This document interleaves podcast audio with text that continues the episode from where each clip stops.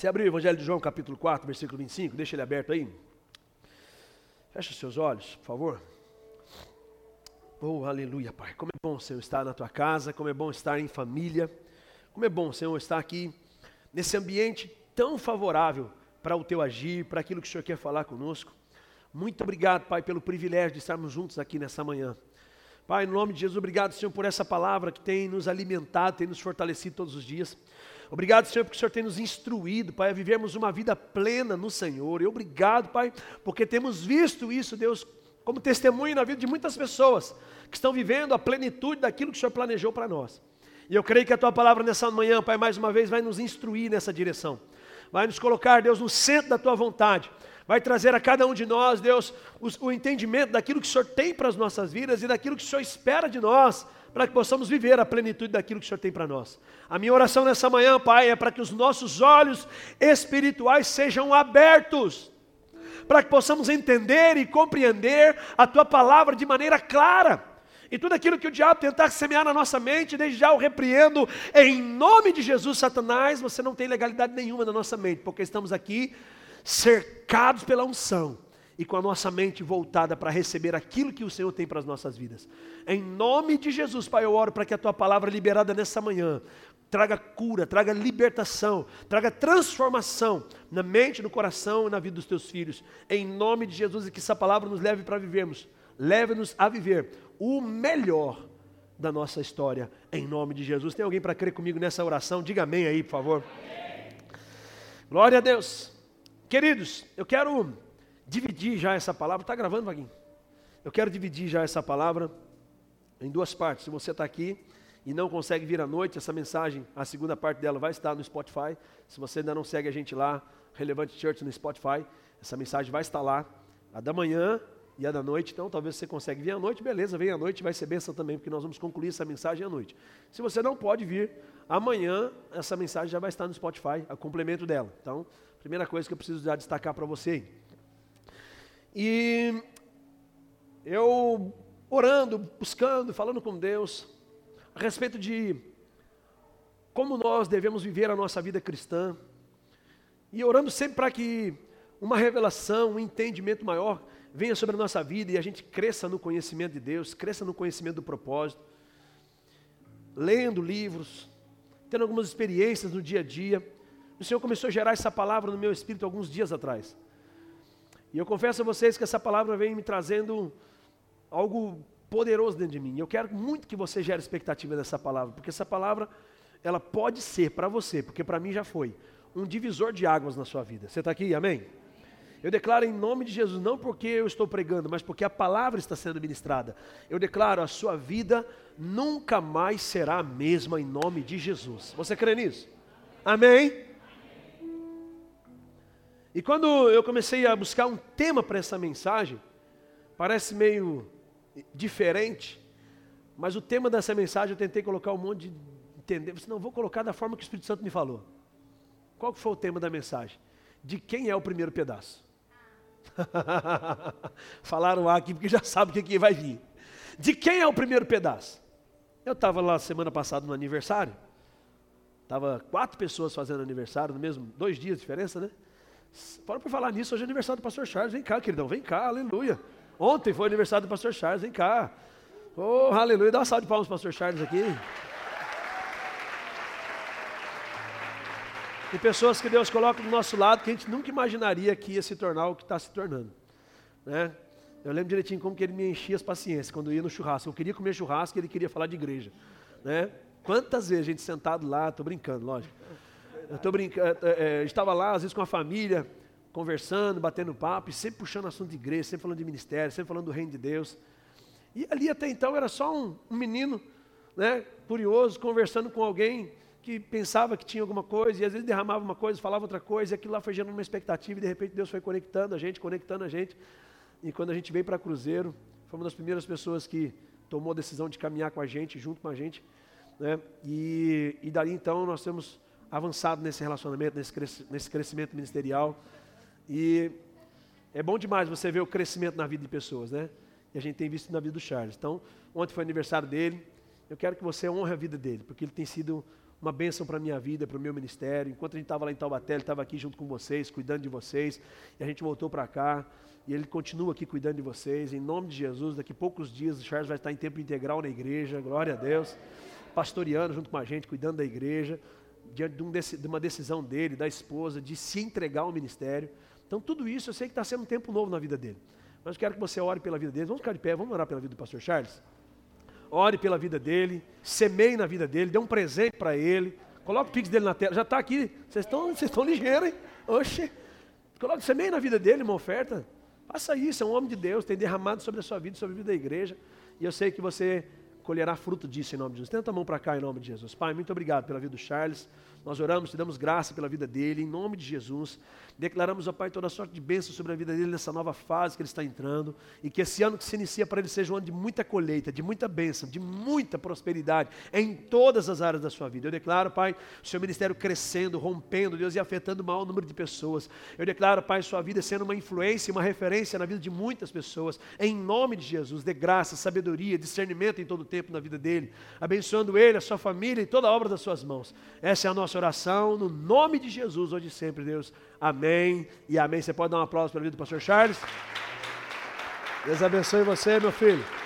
Presente vem à noite, beleza? Deus é bom, aleluia. E eu estava lá nesse aniversário, então, voltando aqui na mensagem.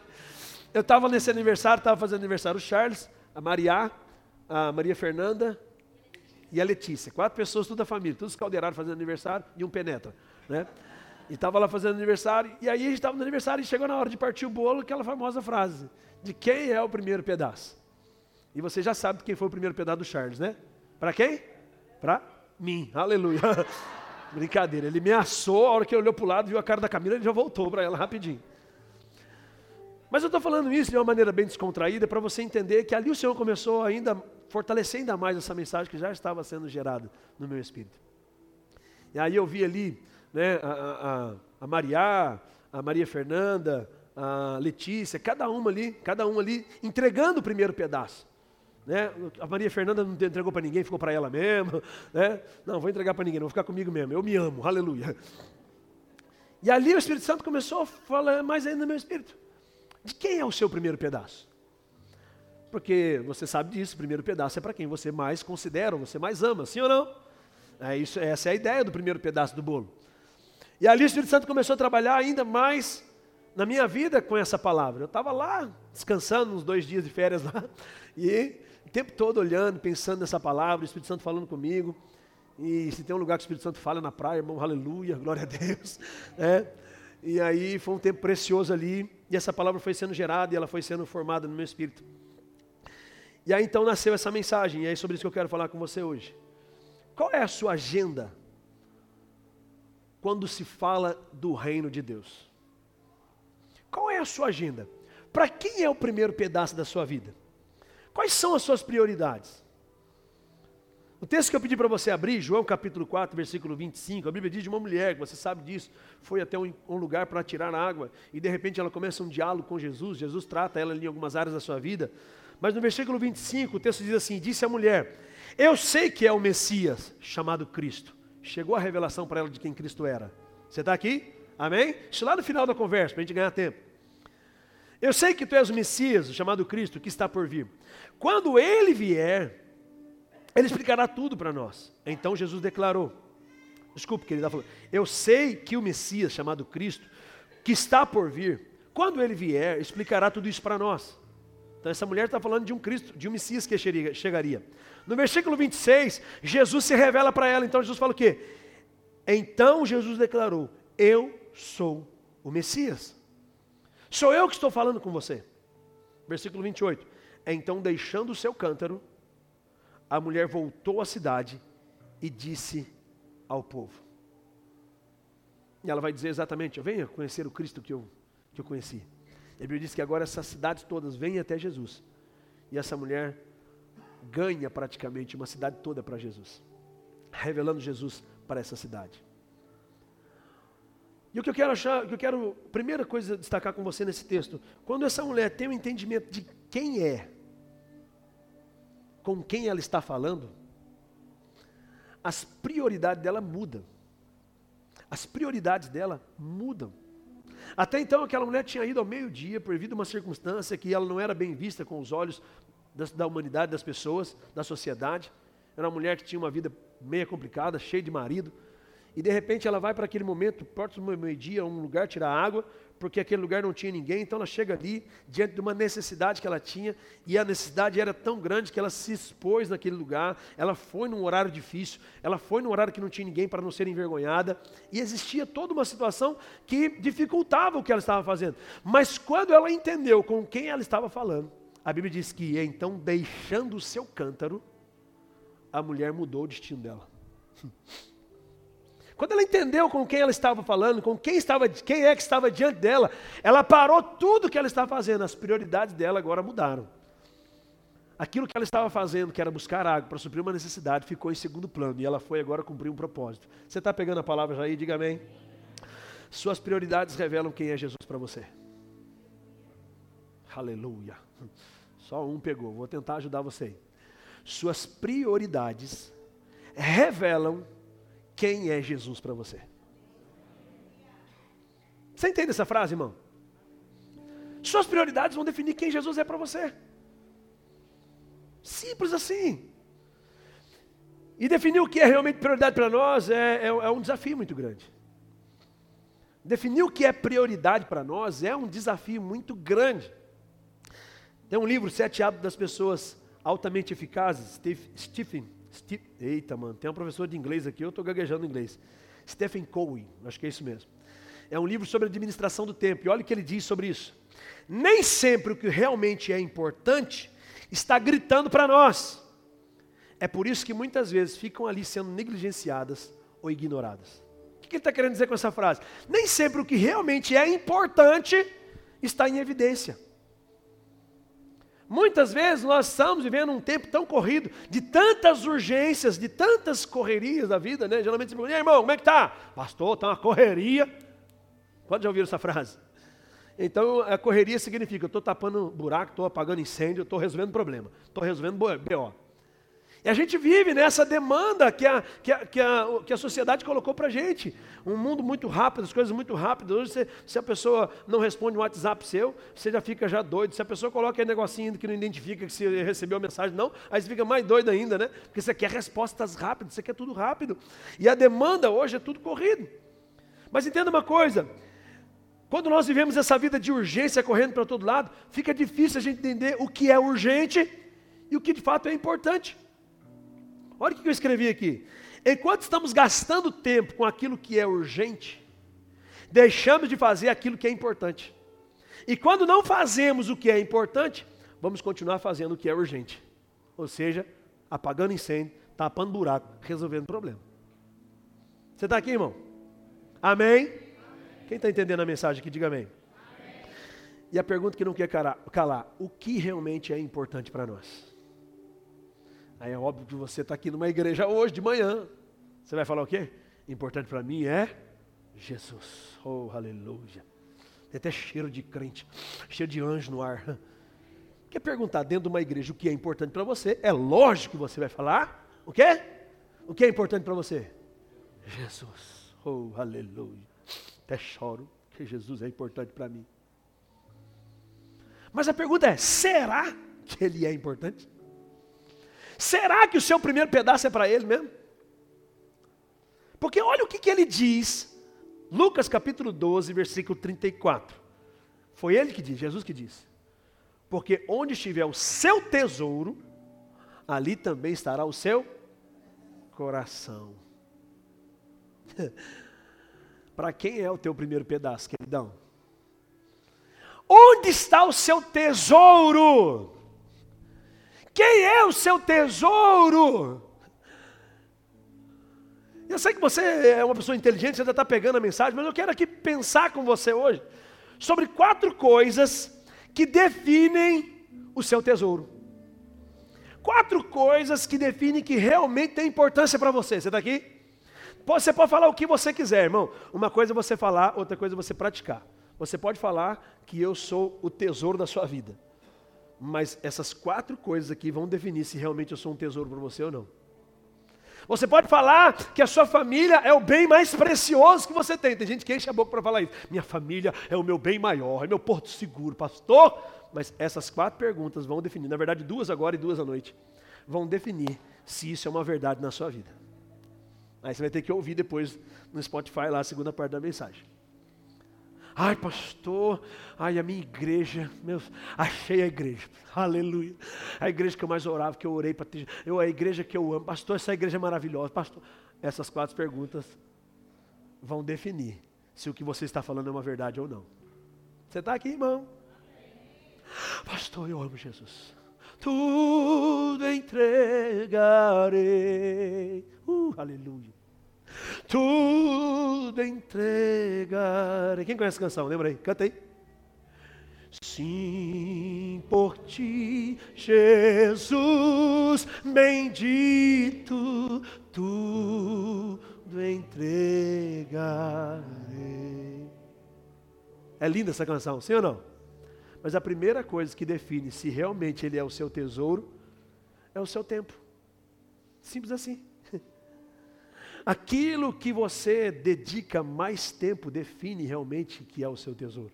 O quanto do seu tempo tem sido gasto em algo, define que realmente esse algo é o seu tesouro. Você pode falar o que você quiser, irmãozinho. Você pode dizer o que você quiser, mas o tempo que você destina ou dirige para aquela situação é que realmente define se aquilo lá é um tesouro para você ou não. Simples assim. Quem está pegando a palavra, diga amém. Salmo de número 27, versículo 4. Olha o salmista falando uma coisa, uma coisa. Não vou pedir duas, três, quatro, cinco, dez, não. Vou pedir uma coisa só. Uma coisa pedirei ao Senhor. E é o que eu procuro. Ele pede e procura. Que eu possa viver na casa do Senhor todos os dias. E um detalhe: Davi não tinha um espírito recriado. É por isso que ele queria estar na casa do Senhor todos os dias. Olha lá, presta atenção. Ele queria estar na casa do Senhor todos os dias para contemplar a bondade do Senhor e buscar a sua orientação no seu templo. Davi queria estar no ambiente todos os dias, queria estar na presença todos os dias, porque ele precisava estar em um ambiente. Hoje a presença está dentro de nós, você está comigo? Isso não significa que você não precisa estar na igreja, mas você precisa ter a consciência daquilo que você está fazendo, daquilo que você está conduzindo dentro de você. Quando você fala, o Deus da minha vida, o Senhor, o Senhor da minha vida, mas o meu tempo, sabe como é que é, pastor? Difícil correr, tem tanta coisa para fazer, né? Não, você está falando uma coisa, mas você está dizendo outra. Ah, pastor, tem, tem, tem academia, eu tenho que trabalho, eu tenho, pastor, não dá tempo. O único dia que dá tempo, sobra uma folguinha, é domingo de manhã. Ufa, aí eu consigo vir. E você está falando que ele é o teu tesouro. Aleluia. Pastor, não prego isso não, tem tanto visitante que hoje, irmão, sinto muito. Você vai sair daqui com uma palavra que vai mudar a tua mentalidade a respeito de quem é o teu tesouro. E você vai ver o que isso vai implicar na tua vida, vai mudar radicalmente a sua maneira de viver. E resultados na tua vida vão vir de maneira sobrenatural, porque você está colocando cada coisa no seu devido lugar. Para quem é o teu primeiro pedaço? Quem é o bem, qual é o tesouro que você tem mais importante que merece o seu tempo? Você está aqui, irmão? Qual é o tesouro que você tem que merece seu tempo? Você já parou para pensar que a gente fala que Jesus é o nosso tesouro, o nosso bem mais precioso, mas dá mais tempo uma rede social do que para Ele? Você já parou para pensar que você às vezes dá mais tempo para o teu corpo, numa academia, malhando, fazendo um monte de coisa, do que para Ele? Ah, pastor, semana de oração, agora não vai dar para vir não, porque eu tenho academia. Eu, bem na hora da academia, pastor, como é que eu vou fazer? Não, mas Jesus é o teu tesouro? Irmão, em nome de Jesus, deixa eu dizer, eu quero que você entenda o que o Espírito Santo falou comigo. E quem prega é um B.O. lascado, irmão, porque a gente apanha em casa, depois apanha aqui quando estou pregando para você, porque eu não estou pregando para você, eu estou pregando para mim. Você está aqui?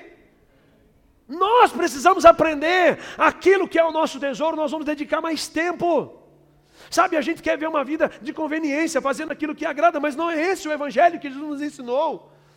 O evangelho que Jesus nos ensinou é um evangelho de renúncia por causa de um propósito. Se Ele é o meu bem maior, um tesouro maior, porque Ele morreu e deu a sua vida por mim, agora qual é o sentido de eu viver a minha vida por, por mim? Você entende o que Paulo diz em Gálatas capítulo 2, versículo 20? Agora já não sou eu quem vivo, já não sou eu quem vivo, já não sou eu quem vivo, mas é Cristo vivendo em mim. E a vida que eu vivo neste corpo agora eu vivo para a glória dele. Deixa eu te dizer uma coisa, irmão, em nome de Jesus, entenda uma coisa. O Senhor quer nos levar para níveis mais altos, o Senhor quer nos levar para níveis de maior relevância e influência, o Senhor quer nos colocar em lugares mais altos, mas você precisa entender uma coisa: Deus não se comove com os seus discursos, Deus não se comove com as suas palavras, mas Ele se move nas suas atitudes. Você está aqui, irmão? Se você está dizendo que Ele é o teu tesouro, então faça por onde? Dê mais tempo para Ele. Amém? Está difícil falar amém hoje, né, irmão? Oh, glória. Mas eu sei que essa palavra vai te abençoar muito, irmão. Vai comigo para Daniel capítulo 6, versículo 10. Daniel 6, 10. Abra comigo aí, por favor. Oh, aleluia. Deus é bom, amém? Diga para quem está do lado, ainda bem que você veio hoje. Diga para ele aí, rapaz, essa palavra vai te abençoar muito. Fala para ele aí, me ajuda a pregar aí, vai. Essa palavra vai te abençoar muito. Fala para ele, hein? Daniel 6,10, tá aí, abriu? Daniel, pois, quando soube que o edito estava. Deixa eu ler numa outra versão aqui, NVI. NVI, só um minutinho, peraí. Daniel, pois, quando soube que o decreto tinha sido publicado, foi para casa, para o seu quarto, no andar de cima, onde as janelas davam para Jerusalém. Ponto final. Três vezes por dia, ele se ajoelhava e orava, agradecendo ao seu Deus, como costumava a fazer. Sabe uma coisa que nós muitas vezes justificamos e queremos que Deus entenda, ah, Deus sabe como é que é, está muito corrido, não tem tempo. Daniel aqui estava numa posição de autoridade, um governador, uma posição de autoridade. A Bíblia diz que durante é, no período de três vezes no dia, Daniel se punha a orar. E qual era o decreto? Você conhece a história de Daniel, mas só para lembrar, como tem bastante visitante aqui. O decreto era que existia uns caras lá invejosos no reino. Daniel havia sido colocado como governador e esses caras invejosos querendo derrubar Daniel, derrubar Daniel, e não achavam nada para pegar Daniel. E um dia eles passando na frente da casa de Daniel, viu Daniel orando. E aí eles armaram um esquema. Vamos fazer o seguinte, vamos falar com o Nabucodonosor, vamos passar um, um melado na boca dele. E vão falar para ele assim: ó, rapaz, vamos fazer um decreto aqui. O senhor está tão forte, o senhor está tão bom, o senhor está tão grande. Rapaz, que 30 dias na nossa terra aqui. Ninguém pode pedir nada para ninguém se não for para você. Porque você é o cara, Nabucodonosor. Você é o cara. Nabucodonosor não tinha nascido de novo, logicamente, não tinha nada de Deus. Rapaz, gostei desse negócio aí, vai fazer bem para meu ego. Gostei desse negócio aí. Vamos fazer um decreto? Vamos fazer um decreto. Então, beleza de acordo com a lei dos medos e persas, ou seja, um decreto irrevogável, escreve aí, durante 30 dias, ninguém pede nada para ninguém se não pedir para você. Gostei desse negócio, ó Nabucodonosor, gostei desse negócio. Só que Nabucodonosor era amigo de Daniel. Ele não se atentou para o que ele estava fazendo. E os caras com o decreto do rei na mão, chegaram para Daniel, Daniel, uhul, sua casa caiu. Olha aqui, ó. 30 dias você não pode pedir mais para ninguém. Acabou esse negocinho seu de você orar todo dia aí, viu? O diabo quer fazer você parar de orar, irmão, porque ele sabe que quando você não está gastando tempo com Deus, você vai gastar tempo com Ele. Ou. Oh. Pegou aí a palavra? O diabo não quer que você ore, porque enquanto você não ora gastando tempo com Deus, você começa a gastar tempo com Ele. Ei, Daniel, acabou, acabou, agora você não ora mais. Se você orar, está aqui, você vai ser jogado na cova dos leões. Os leões vão sair do jejum, vão fazer uma festa com você, Daniel. A cara de preocupado, Daniel. É o texto que eu li com você. Quando Daniel soube do decreto, beleza, rapaziada, valeu. Uh. Dobrou o gelinho dele. Pai, obrigado, Senhor, porque Tu és o meu Deus e me dá tudo que eu preciso. Pai, não mudou nada na vida de Daniel.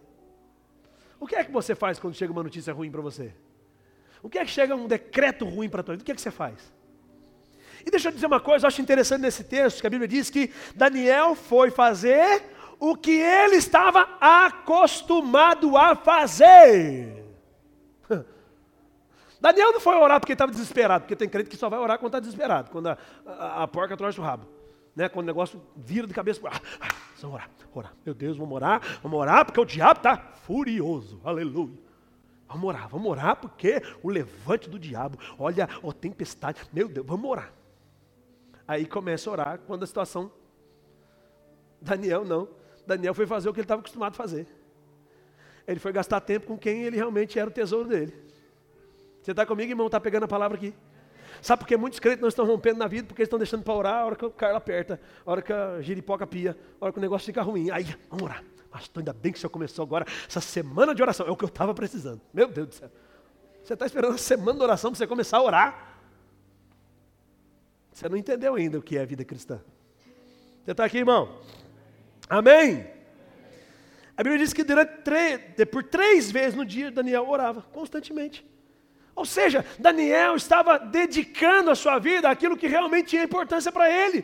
Qual era o tesouro dele? Qual era a segurança dele? Qual era o lugar de, de, de segurança de Daniel? Era ali, na presença de Deus.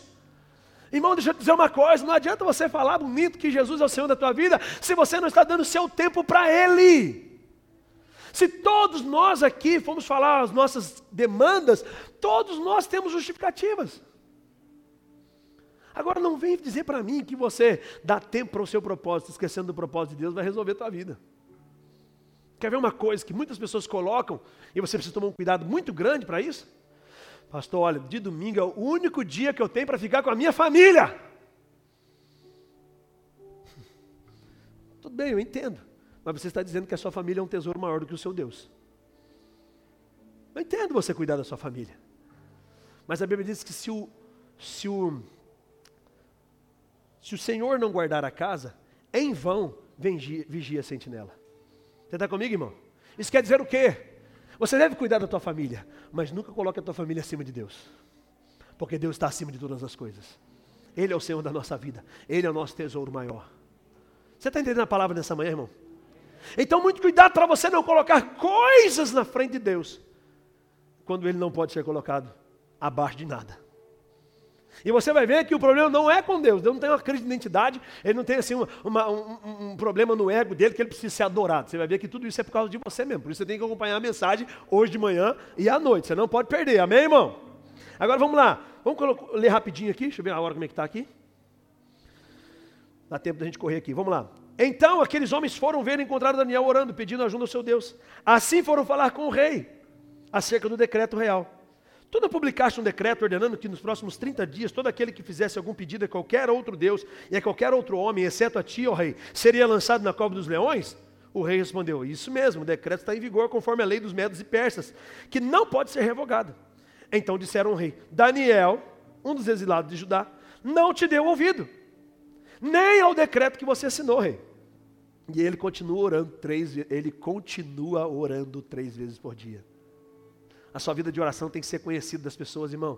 As pessoas têm que saber que você dá tempo para o seu Deus. Você está comigo, irmão? Quando o rei ouviu isso, ficou muito contrariado. E como estava decidido a salvar Daniel, porque tinha um relacionamento próximo do Daniel, até o pôr do sol, fez todo o esforço para que pudesse livrá-lo. Mas os homens lhe disseram: Lembra, rei, conforme a lei dos medos e persas, nenhum decreto ou edito do rei pode ser modificado. Então o rei deu ordem, e eles trouxeram Daniel e jogaram Daniel na cova dos leões. O rei, porém, disse a Daniel que o seu Deus, a quem você continuamente dedica tempo, serve. Aleluia. Irmão, em nome de Jesus, o ímpio tem que dar testemunho de você. É, agora virou fanático, não sai da igreja. A hora que ele precisar do perrengue é atrás de você que ele vai, porque ele sabe que você está servindo a Deus continuamente. Você está aqui comigo, irmão? O ímpio, sabe aquela pessoa na tua casa, na família, que ainda não se converteu, que parece um trem no seu pé e batendo. Ele vai ter que ver que você serve a um Deus continuamente, como fruto desse relacionamento com Deus na sua vida. Quem está pegando a palavra, diga amém. amém. Taparam a cova com uma pedra, e o rei selou com o seu próprio anel de selar e com os anéis dos seus nobres, para que a situação de Daniel não se modificasse. Tendo voltado ao palácio, o rei passou a noite inteira sem comer, não aceitou nenhum divertimento na sua presença. Além disso, não conseguiu dormir. Logo ao alvorecer, o rei se levantou e correu para a cova dos leões. E quando ia se aproximando da cova, gritou: Daniel, servo do Deus vivo! Será que o seu Deus, a quem você continuamente serve, eu gosto dessa palavra, continuamente serve, pode livrá-lo pode livrá-lo dos leões? E Daniel respondeu: Uh, aleluia! Oh, rei! Vive para sempre! o meu Deus enviou seus anjos e fechou a boca dos leões. Eles não me fizeram mal algum, pois eu fui considerado inocente diante de Deus. E também contra ti não cometi mal algum, oh, rei. Aleluia! Oh, querido, se você tem uma vida de entrega a Ele continuamente, o resultado vai vir sobre a tua vida mesmo, porque Deus quer a tua fidelidade a Ele. É na tua fidelidade que há uma legalidade para o Senhor agir na tua vida. É na tua fidelidade, quando Deus é colocado em primeiro lugar, que há uma legalidade para que Ele derrame bênçãos sobre a tua vida. Você está aqui comigo, irmão? Amém? E o rei muito se alegrou e ordenou que tirassem Daniel da cova. E quando tiraram da cova, viram que não havia nenhum arranhado nele. uh, porque ele tinha confiado no seu Deus. Agora o versículo 24 que fica chique. E por ordem do rei, os homens que tinham acusado Daniel foram tirados, foram atirados na cova dos leões, juntamente com as suas mulheres e seus filhos. E antes de chegarem no fundo, os leões atacaram e despedaçaram todos os seus ossos. Sabe aquela coisa quando você joga uma comida para um cachorro, o cachorro está muito tempo sem comer, você joga assim, ele pega no ar. Foi isso que os leões fizeram com aqueles que estavam se levantando contra Daniel. Agora preste atenção no versículo 25. Então, o rei escreveu, eu falei que era Nabucodonosor, mas é Dario, desculpe, errei aqui, tá bom? Então o rei Dario escreveu aos homens de todas as nações, povos, línguas de todas a terra, todas as terras. Paz e prosperidade. Eu estou editando um decreto para que nos domínios do império os homens temam e reverenciem o Deus de Daniel, pois ele é um Deus vivo e permanece para sempre. O seu reino jamais será destruído e o seu domínio jamais acabará. Quem está falando isso? Um ímpio! É, irmão, é um ímpio dando testemunho do Deus de Daniel. Por quê? Porque Daniel servia continuamente, dava tempo. Realmente isso é um tesouro na minha vida. Realmente o Senhor é o primeiro na minha vida. Eu não quero saber o decreto contra a minha vida. Eu não quero saber o que estão dizendo de mim. A minha vida de devoção ao Senhor não muda, porque o Senhor é o primeiro na minha vida. O meu tempo é para o Senhor. Você vai ficando dando, você vai ficar dando ouvido para aqueles que estão te chamando de fanático, porque agora, agora não sai da igreja. Você vai dar ouvido para eles? Aí, ó, ó, ele está achando que se, se, ele, se ele ficar na igreja, Deus vai mudar a vida dele. Aí, ó, agora está fanático na igreja. Você vai dar ouvido para essas pessoas? Ei, tem um ímpio querendo dar testemunho do seu Deus. Tem um ímpio olhando para a tua vida e vendo como você está servindo ele dedicadamente, se esforçando, se dedicando, trabalhando, chegando mais cedo, cumprindo uma escala, rompendo numa área da igreja, ajudando a servir aqui, liderando. Tem um ímpio olhando para você, está só filmando. Rapaz, olha, depois que esse cara foi para relevante, a vida dele mudou. Rapaz, o cara está mais dedicado, está mais esforçado, está mais envolvido na igreja. Meu amigo, eu nunca vi esse cara tão envolvido na igreja como eu estou vendo agora. Meu Deus, e olha a vida dele como é está crescendo. Olha como, rapaz, Deus está fluindo na vida desse homem mesmo. Eu declaro assim: será na tua vida, na tua casa. Pegue essa palavra, irmão, em nome de Jesus. Versículo 27, ele continua dando testemunho do, do Deus de Daniel. Ele livra e salva, faz sinais e maravilhas nos céus e na terra. É um ímpio dando testemunho, irmão, do Deus de Daniel. Você está aqui, irmão? Ele livrou Daniel do poder dos leões. Assim prosperou Daniel durante o reinado de Sírio, de Ciro, o persa. Prosperou Daniel durante o reinado de Dário, de Ciro, o persa. Então veja, o que Deus fez na vida de Daniel, por causa da entrega dele, em colocar Deus em primeiro lugar, foi que ele prosperou. E prosperidade quer ser bem sucedido. Durante dois reinados, Daniel estava ali prosperando, fluindo naquilo que Deus tinha colocado como chamado para a vida dele. Usado por Deus no ministério profético trazendo revelações poderosas para o povo da Babilônia naquela época. Então você vê como Deus estava agindo, por quê? Porque Daniel colocou realmente Deus no lugar que deveria estar, dando tempo. Se você perguntasse para Daniel, Daniel, qual é o teu tesouro? Daniel poderia falar, certamente: O meu tesouro é o meu Deus, porque eu dou tempo para Ele. Eu sirvo Ele continuamente. Eu não estou preocupado com o que as pessoas vão pensar de mim. Eu tenho uma vida com Ele. Você está comigo, irmão? Amém. 2 Coríntios capítulo 8, versículo 1, vai comigo lá, por favor, rapidinho. Meu Deus, não vai dar tempo da gente ficar mais nem o primeiro tópico. Mas fica tranquilo que o Espírito Santo vai ajudar a gente aqui. 2 Coríntios capítulo 8, versículo 1. Agora Paulo vai falar de uma outra, de uma igreja, de um povo, de uma cidade, melhor dizendo, de um povo cristão que está numa cidade. Capítulo 8, versículo 1. Olha só que interessante que ele diz aqui. Agora, irmãos, queremos que vocês tomem o conhecimento da graça de Deus, da graça que Deus concedeu às igrejas da Macedônia, de uma região, que no meio da mais severa tribulação, a grande alegria e a extrema pobreza deles transbordaram em rica generosidade. Grave isso daqui, nós não vamos falar sobre isso agora.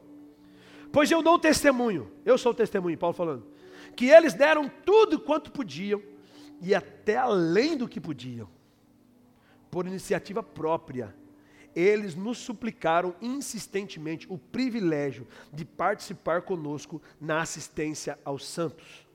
E não somente fizeram isso que esperávamos, e não somente fizeram o que esperávamos, mas também entregaram-se primeiramente a si mesmo ao Senhor e depois a nós, pela vontade de Deus.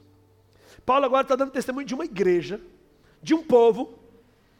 Você está comigo, irmão? E ele está falando assim, gente, deixa eu mostrar para vocês o que Deus fez na vida dessas pessoas. Eles foram tão crentes, tão crentes, tão crentes, que apesar da tribulação que eles estavam passando, apesar do tempo de escassez que eles estavam passando, eles conseguiram transbordar, diga transbordar, de rica generosidade. Você está comigo, irmão? Eles foram generosos. E aí não para por aí, ele diz que essa igreja, apesar de tudo que eles estavam vivendo, de tribulação, de pobreza, de um momento que eles estavam vivendo, eles deram tudo o que podiam, e até além do que podiam, porque eles entenderam qual era o tesouro deles.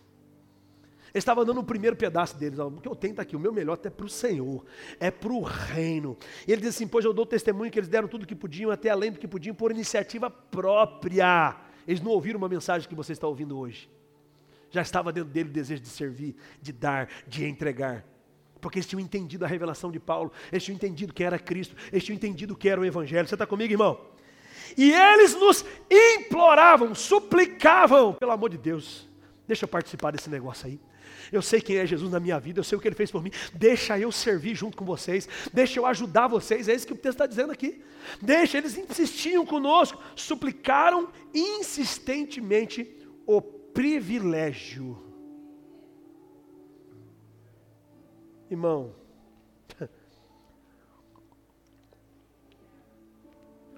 obra de Deus não é fardo, não é peso, é privilégio. Servir na casa de Deus não é peso, não é sacrifício. Você precisa entender, é um privilégio. Sabe o que deveria acontecer aqui hoje, em nome de Deus, essa igreja vai viver isso. Vai ter gente querendo trabalhar, a gente assim, rapaz, sinto muito, tem que esperar um pouquinho, porque tem, tem um processo aqui, você vai ter que passar pelo processo de treinamento. Muita gente, todo mundo querendo servir, porque entendeu o privilégio que é. O meu primeiro pedaço é para Ele. O meu primeiro pedaço é para Ele. O meu tempo é para Ele. Irmão, eu sou de um tempo, que não faz muito tempo, mas já é um tempo, que eu levantava nove horas da manhã, eu ia para a escola bíblica dominical. E eu recebia a palavra de Deus até as onze horas aprendendo na escola dominical. Acabava a escola dominical, tinha ensaio do grupo de jovens. Nós ficávamos até meio-dia e meio, por aí assim, mais ou menos, quase uma hora na escola, no ensaio dos jovens. Acabava, eu ia para casa, almoçava, três horas da tarde, tinha evangelismo na praça. A gente voltava para o evangelismo. E voltava, ficava até três, quatro horas, e se desse tempo, a gente vinha em casa, tomava um banho, quando não dava tempo, às vezes já emendava no culto, porque tinha ensaio da banda, eu tocava na banda também. E já emendava com o culto. Tem um monte, dizendo, tem um monte de gente falando assim: ah, meu domingo é do Senhor. Eu levanto meio-dia, almoço, deito à tarde, assisto Faustão. Nem tem Faustão à tarde mais, né? Nem sei o que está passando à tarde, domingo à tarde, nem sei o que é. Luciano Huck, sei lá o que você assiste à tarde lá. Aí, ou depois assisto o Palmeiras perder para o Flamengo. E aí, pela fé, aleluia. E aí, quando dá cinco e meia, nossa, eu tenho que ir para o culto, meu Deus do céu. Sai desesperado. Aleluia. Amém. Pode sentar, irmão. Quando eu sento para levantar, quando chego para levantar a mão para adorar, o irmão tá, já está pedindo para sentar. E o domingo dele é do Senhor. Você já parou quando você, você já parou para pensar quando você chega atrasado no culto? Pense comigo, irmão. Pense comigo, se Jesus estivesse aqui, começando o culto pontual, seis horas da tarde, mas ele não começaria sem que antes todos chegassem. De repente você chega no culto, seis e quinze, seis e vinte, seis e meia, ou dez e quinze, dez e vinte, dez e meia, e Jesus está aqui na frente esperando. Ah, chegou, irmão. Eu sou o teu tudo, né? Sei. Você já parou pensar nisso, irmão? Mas a gente vai lidando com as coisas de Deus como se fosse tudo assim normal. Não, Deus entende, né, pastor? Deus entende que não deu para pegar uma carona, Deus entende que o Uber não chegou. Irmão, sai mais cedo de casa. Eu dei testemunho várias vezes aqui do meu avô. Meu avô saiu com a bicicletinha dele aqui. Batia lá em Pinheiros para fazer um culto. Batia lá no Embaú, bicicletinha. Ai, pastor, mas naquele tempo então. Por isso que naquele tempo você via mais curas, mais sinais, mais maravilhas, mais pessoas se convertendo. Porque existia realmente o dono do primeiro pedaço. Hoje está preocupado com o nosso time, está preocupado com as nossas coisas, está preocupado com, a nossa, com o nosso físico, preocupado com beleza. Ai, não está bom. Ai, não ficou bom.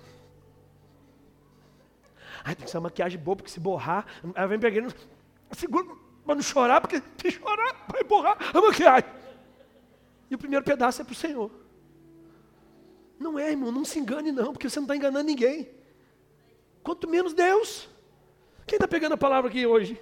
Diga assim, obrigado papai, porque eu estou aqui nessa manhã ouvindo essa palavra. Isso é uma instrução poderosa para a tua vida. A tua vida nunca mais será a mesma. Porque se Jesus é o Senhor da minha vida, a minha vida é para Ele. O meu melhor é para Ele. Você está comigo, irmão? Qual é o testemunho que alguém está dando da tua vida? Você está suplicando insistentemente para servir no reino, com o seu tempo, ou é o seu líder que está suplicando insistentemente para você fazer parte da escala?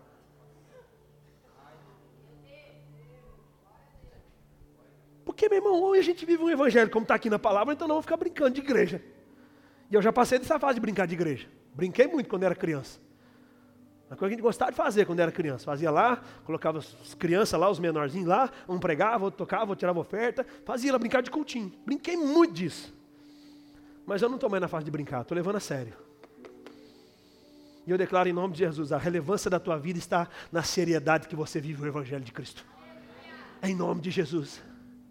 Em nome de Jesus.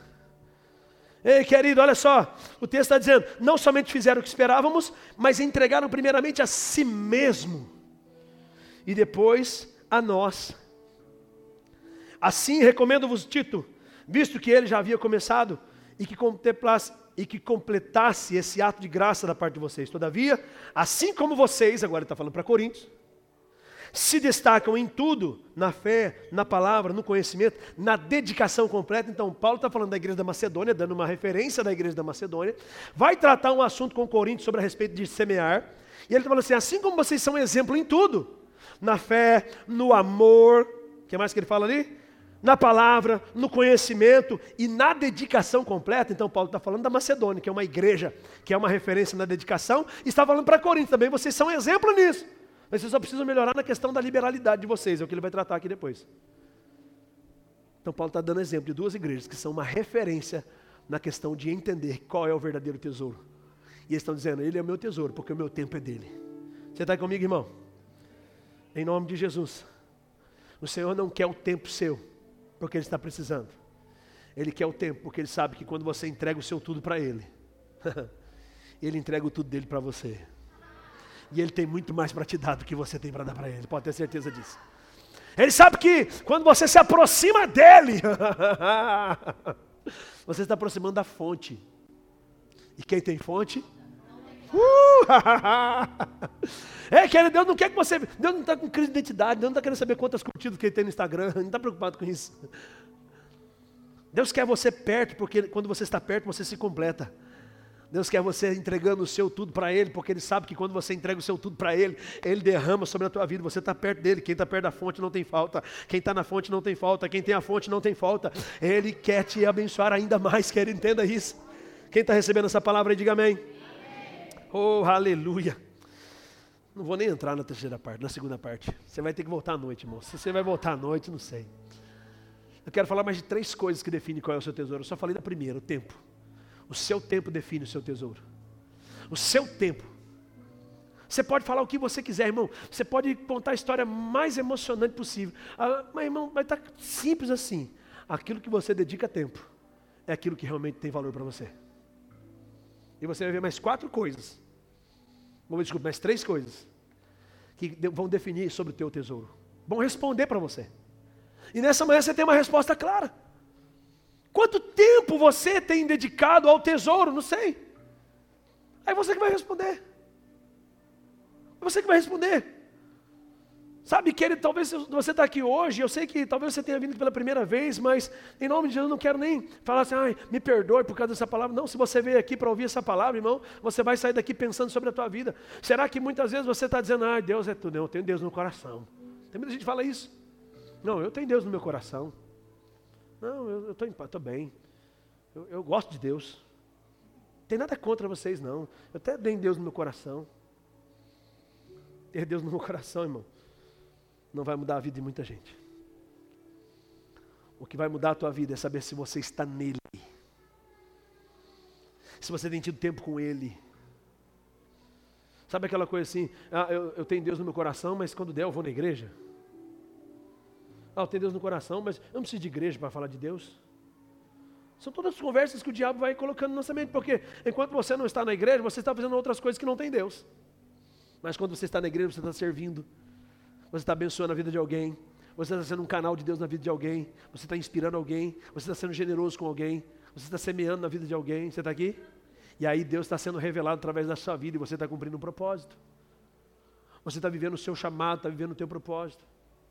É por isso que hoje o diabo não precisa nem levar você mais para o pecado, ele só precisa distrair você. Porque quando ele distrai você, ele tira o seu foco do seu tesouro, que você diz que é o seu tesouro. Mas essa manhã, em nome de Jesus, eu sei que você está sendo confrontado. Nós estamos sendo confrontados. Qual é o tempo que nós estamos dando para o nosso Deus? Qual é o tempo que nós estamos dando para o nosso Deus? Será que não vamos esperar o caldo entornar, a coisa ficar feia, para depois dizer, ai pastor, uma semana de oração não está dando não, coloca aí mês inteiro de oração. Pastor, vamos jejuar agora, vamos jejuar. Aí você quer ver uma vida assim, sabe? Para resolver uma falta de comprometimento, de relacionamento com Deus, aí você quer pagar preço. Quantas pessoas. Ai, pastor, também pagando preço. Quem paga preço, irmão, é quem não vive o princípio. Só paga preço quem não vive o princípio. Grave isso, pode falar para quem você quiser isso. Só paga preço quem não vive princípio. Quem vive princípio não precisa pagar preço, porque o preço já foi pago por ele na cruz do Calvário. O preço já foi pago. O problema é que você não quer viver princípio, quer viver no seu tempo, no seu jeito, fazendo o que você quer mas quer colher fruto. Como se alguém estivesse vivendo princípio. Não vai. Não estou aqui para te enganar, irmão. Pastor, essa palavra é muito dura. Me falaram que essa igreja é a igreja do amor e cuidado. Pelo amor de Deus, pastor, eu não volto nunca mais. Você pode ir embora, mas vai ser daqui uma verdade. E Deus te ama tanto que está te falando nessa manhã. Eu quero você mais perto. Eu quero fazer algo maior na tua vida. É, eu quero construir relacionamento com você. Eu quero falar e você me ouvir. Eu quero ser ouvido, porque quando eu sou ouvido, você vai viver de maneira plena o que eu tenho para a tua vida. Querido Jeremias 29, 11, é Deus está dizendo: sou eu é que sei os pensamentos que tenho a vosso respeito, pensamentos de paz e não de mal, para vos dar um futuro e uma esperança. Aí você pode decidir viver os seus planos, que não sabe o que vai acontecer um metro na frente do seu nariz. Quer ver os seus planos? Você não sabe nem se vai chegar em casa hoje. Você não sabe nem se você vai acordar amanhã. Pastor, você está bravo? Não, eu estou te amando, querido. Eu estou tirando você de um lugar onde você está sendo enganado pelo diabo, sendo conduzido pelas necessidades, sendo conduzido pela correria do dia a dia e deixando Deus em segundo plano. Ei, querido, eu quero que você viva a plenitude daquilo que Deus tem para a tua vida. Eu quero que você viva com intensidade o que Deus planejou para a tua vida. E os planos dele são maiores do que os seus, são melhores do que os seus. O futuro nele é glorioso. Mas você só vai viver se você estiver junto dele, ouvindo ele, percebendo ele, se movendo nele. Fique de pé no teu lugar, eu quero orar com você nessa manhã. Em nome de Jesus, querido, eu quero que você saia daqui nessa noite entendendo: o Senhor quer me viver, quer me levar a viver uma vida de plenitude.